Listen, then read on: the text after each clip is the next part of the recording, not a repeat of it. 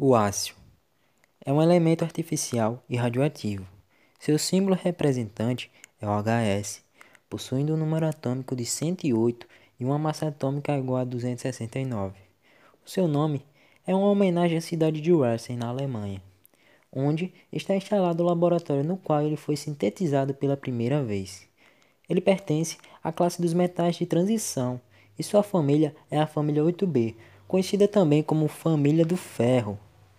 O ácido tem decaimento de partículas alfa muito rápida, por isso não há tempo para que se coletem dados muito preciosos a respeito dele. Mas o que já se sabe até agora é que o elemento ele apresenta aspecto metálico e coloração prateada.